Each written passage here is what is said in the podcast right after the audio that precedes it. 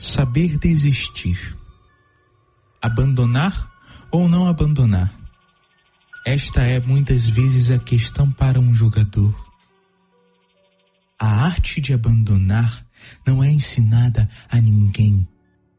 E está longe de ser rara a situação angustiosa em que devo decidir se há algum sentido em prosseguir jogando. Serei capaz de abandonar nobremente? Ou sou daqueles que prosseguem teimosamente esperando que aconteça alguma coisa? Clarice Lispector, em poucas palavras, expressa a duplicidade, o dilema da difícil decisão de abandonar-se ou não. É ainda uma questão de repensar o que de fato seria abandonar. Ninguém gosta de ser deixado para trás, mas será que abandonar-se é negligenciar os afetos e problemas? É sobre isto que esse ensaio se propõe a refletir.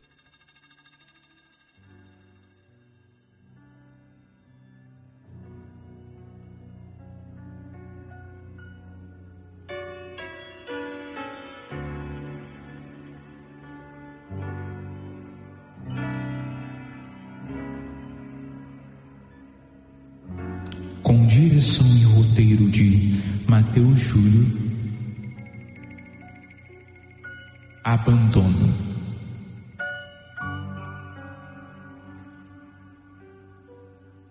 Um episódio de Projeto Gárgano.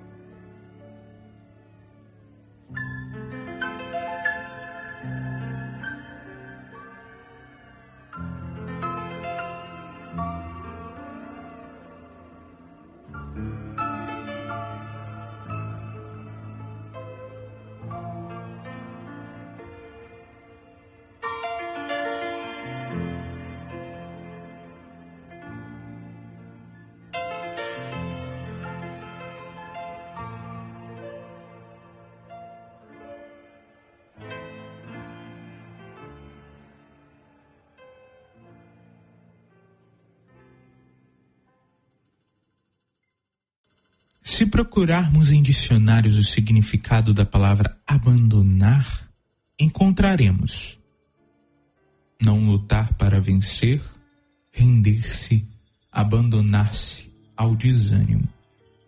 Vemos também sair de um lugar, deixar de estar num local, sair, retirar-se, deixar desamparado sem proteção nem atenção.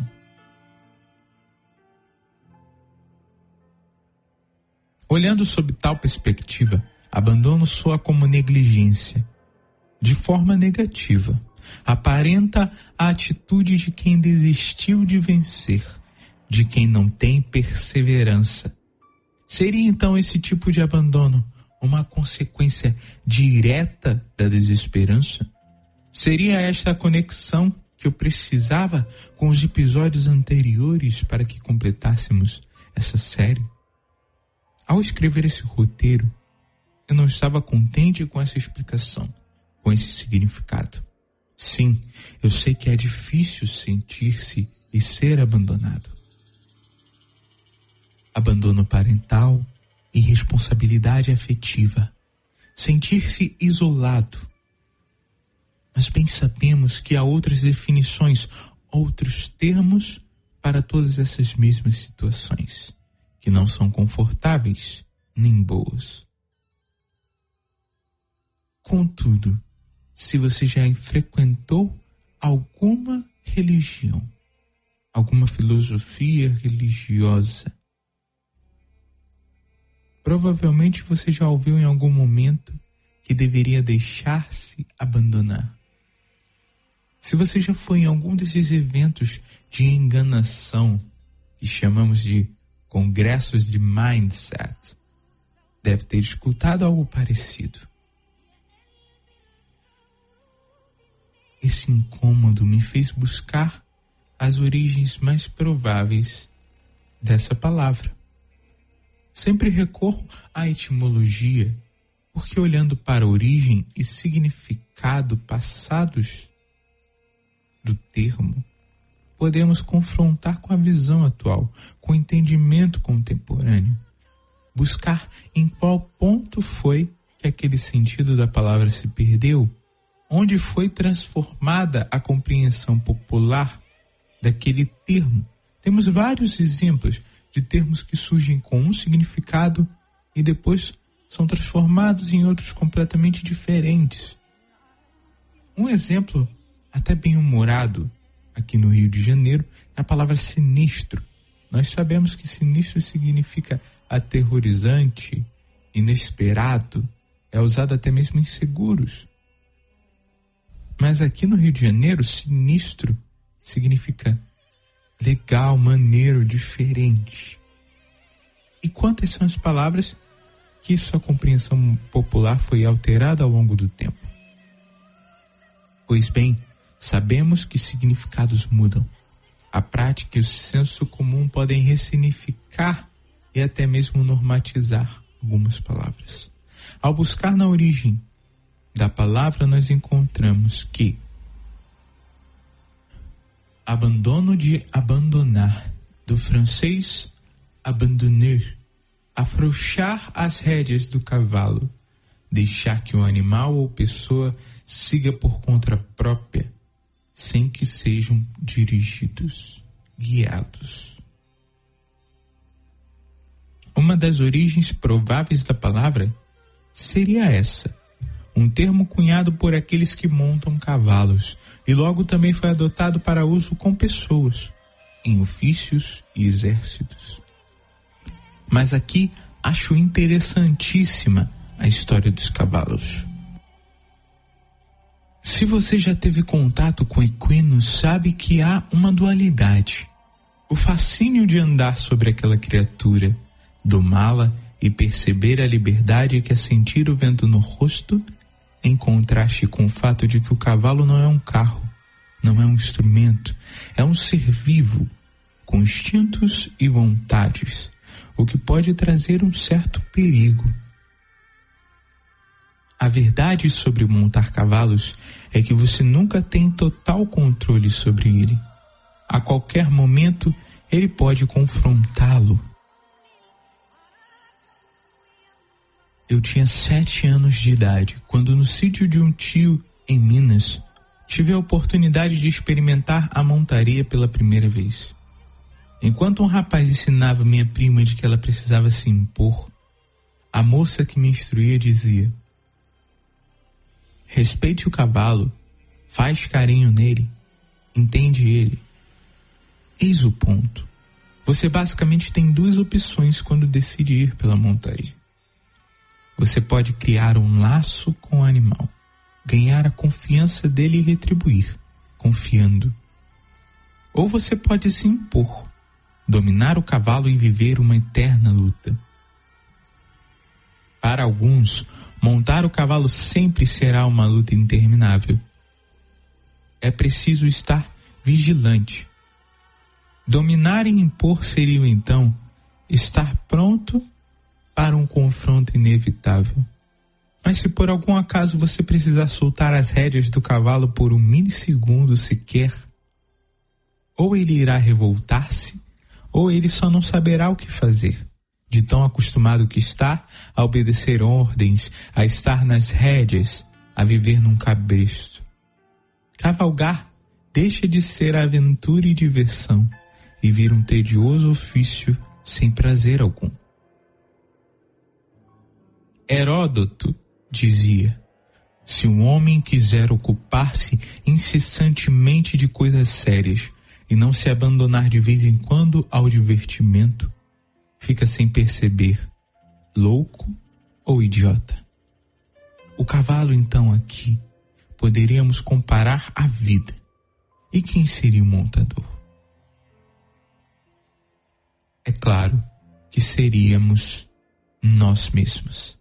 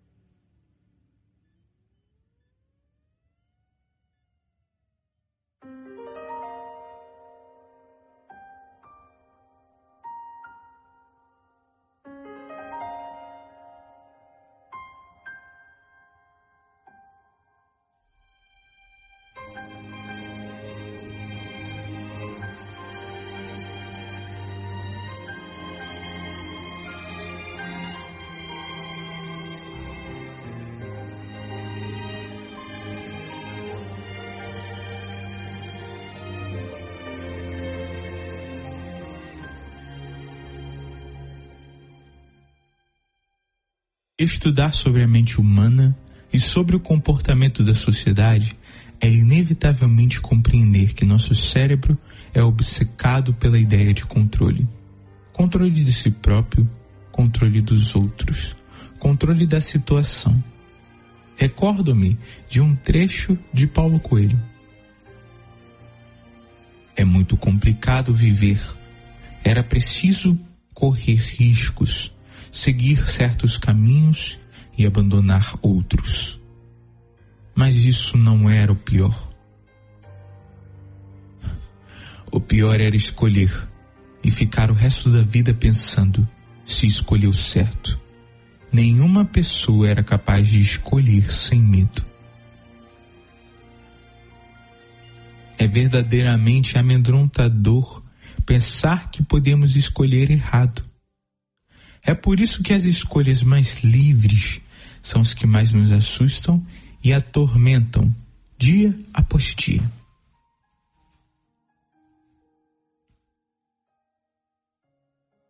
Voltando à analogia de montaria, escolher criar um laço com o cavalo e confiar nele, para nós é tão arriscado quanto apostar toda a sua grana em um cassino o mecanismo cerebral é o mesmo.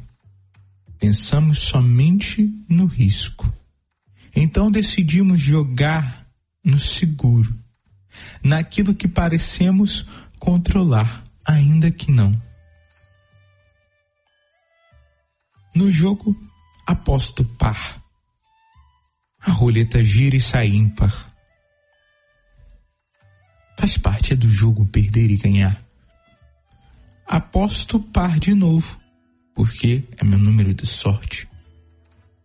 A roleta gira e sai ímpar, perco mais dinheiro. Decido então apostar ímpar. E não só apostar ímpar, mas dobrar minha aposta. Porque parece seguro. De duas vezes saiu ímpar, como que dessa vez agora vai sair par? É impossível. Mas nada me garante, ainda que pareça seguro, nada me garante que na próxima jogada vai sair aquilo que eu quero, o que eu espero. Porque as chances elas sempre zeram. Não é como se acumulassem e agora fosse 100% de chances que saísse ímpar. Mas nosso cérebro possui armadilhas e ele assume que tem o controle da situação. Ao perceber que saiu um número ímpar duas vezes, ele decide que apostar no ímpar é certeza de ganho.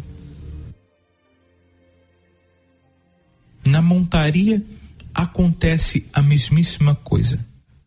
Se solta as rédeas um pouquinho e o cavalo se move um pouco à esquerda, já vem medo de perder a rota e assumimos a rédea novamente violentamente. Se por descuido ou cansaço soltamos novamente e o cavalo dá um pequeno salto, ficamos com medo e já gritamos. Pegamos as rédeas querendo controlar de novo violentamente. Essa é só a nossa visão de quem está em cima do cavalo. de quem está cavalgando e vivendo aquela montaria. Para quem está olhando de fora, pode ser muito diferente.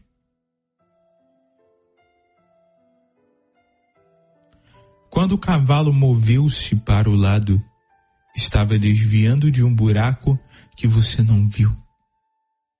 Era ele quem olhava para o chão enquanto você se preocupava em manter o controle. Você achou que estava tudo dando errado. E o forçou a correr o risco de pisar em um novo buraco.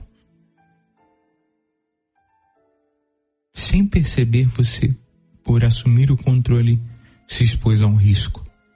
Quando o cavalo deu um salto, foi porque ele percebeu um perigo e viu que você estava quase dormindo ou estava quase caindo. Foi para te deixar acordado, alerta, desperto. Mas você pensou que na verdade o cavalo estava querendo te derrubar, que o cavalo estava querendo assumir o próprio controle. Somos só nós que queremos controlar tudo. Se trouxermos mais uma vez o cavalo como uma analogia para a vida, quantas vezes nós pensamos que a vida está contra nós e quer nos derrubar? E por isso queremos assumir obsessivamente o controle, buscando uma perfeição. Perfeição não é sobre controle, é também saber abandonar-se. Essa frase, dita no filme Cisne Negro, que reassisti há pouco tempo, é uma síntese e uma solução dessa analogia. É tão cômico que, paradoxalmente, nós busquemos a perfeição, centralizando o controle das ações em nós. Mas é justamente isso que nos faz falhar e ser imperfeitos a obsessão pela perfeição. Dizem que a maestria vem quando você consegue intercalar entre o controle do cavalo com deixá-lo livre e autônomo para seguir seu curso. Cavalo e cavaleiro se entendem sem se olhar, sem falar, porque há um abandono, um abandono confiante. A gente pode trazer isso até mesmo para o instrumento musical tem maestria num violão aquele que conversa com o violão. O violão não é só um instrumento em suas mãos, mas é uma extensão do seu corpo. É uma parte tão colada a ele que ele conhece cada pedaço, ele sabe onde fazer, o que fazer. Nossa vida é como um cavalo, é também como um rio. Tem seu curso às vezes está calmo e às vezes está violento. O rio e o cavalo podem ser assim. Confrontar, bater de frente, é desperdiçar energia, porque há um curso natural a seguir.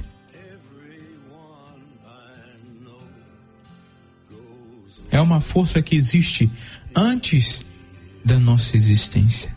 Impor-se é adiar o momento em que seremos sobrepujados pelo curso natural, pela força do animal, pela correnteza do rio. O mais inteligente a fazer é, portanto, abandonar-se. Largar essa ideia obsessiva e compulsiva de controle que temos. Usar o curso natural do rio para chegar onde queremos. Ser um com ele. Ou como dizem os amantes dos equinos, ser um com sua montaria. Abandonar-se não é negligenciar, é confiar, é entender seu próprio lugar. Existe uma frase de Fabrício Carpinejar que diz: Abandonar o paraíso é a única forma de não esquecê-lo.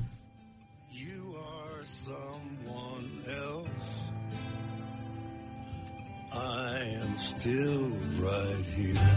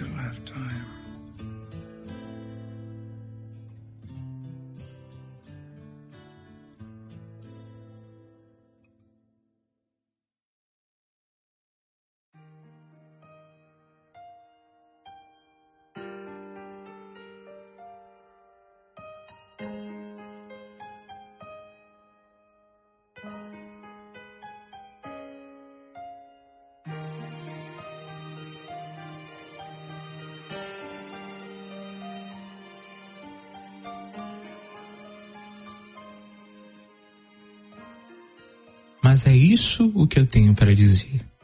Acredito que você também tem algo para dizer, para contribuir nessa reflexão, e eu adoraria ouvir e até ler em um episódio futuro. Eu parei por aqui, mas você pode ir além na conversa, até discordar. Adoraria ler. O que faço aqui não é dar respostas, mas trazer mais perguntas, apontar em uma direção.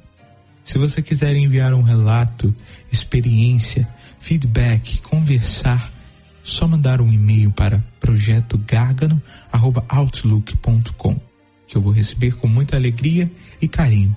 Sugestões de temas e análises também são bem-vindas. Lembrando que a partir de agora, nessa quarentena, estou lançando episódio todo dia, de terça a sexta. Religiosamente, uma hora da manhã está no feed de todo mundo. Terça ou no, quarta, os episódios da nossa temporada. Quinta, temos o episódio de análise a respeito de arte, que é o Pausa. E sexta, nós temos o Saúde É, para conversar o que é saúde de fato. Agradeço ao Encor por hospedar o episódio, a você por ter ouvido até aqui. Acredite, você é muito importante para esse projeto. Conseguimos bons números estamos em todas as plataformas: iTunes, Google Podcasts, Spotify, graças à sua audiência. Também te peço para compartilhar. Se o episódio te ajudou de alguma forma, divulgue. Indica para alguém, manda o link para alguém ouvir. Explica como faz para ouvir, faça a mensagem chegar na galera que você ama. Te convido também a acessar o blog, onde volto a postar projetogargano.blogspot.com. Lá tem textos originais, mas também tem no Instagram, arroba o que é o mesmo arroba do meu Twitter também, que você pode me seguir. Fiquem ligados, obrigado a todos e fiquem na paz.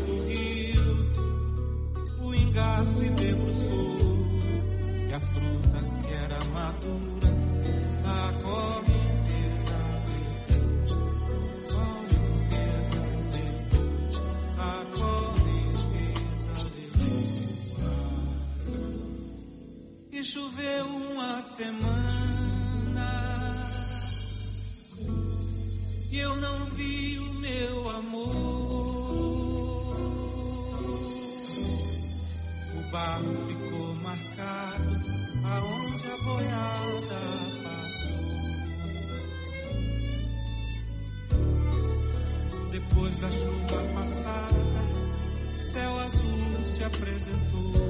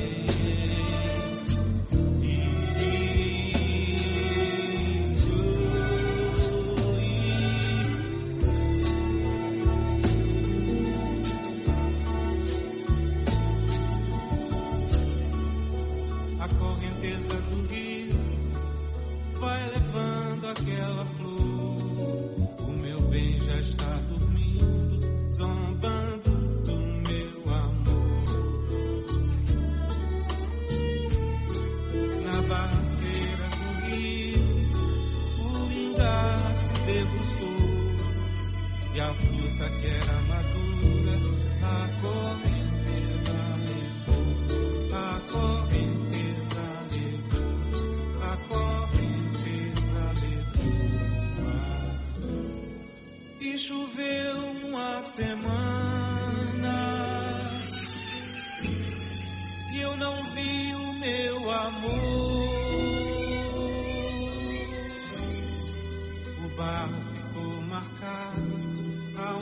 Boiada passou.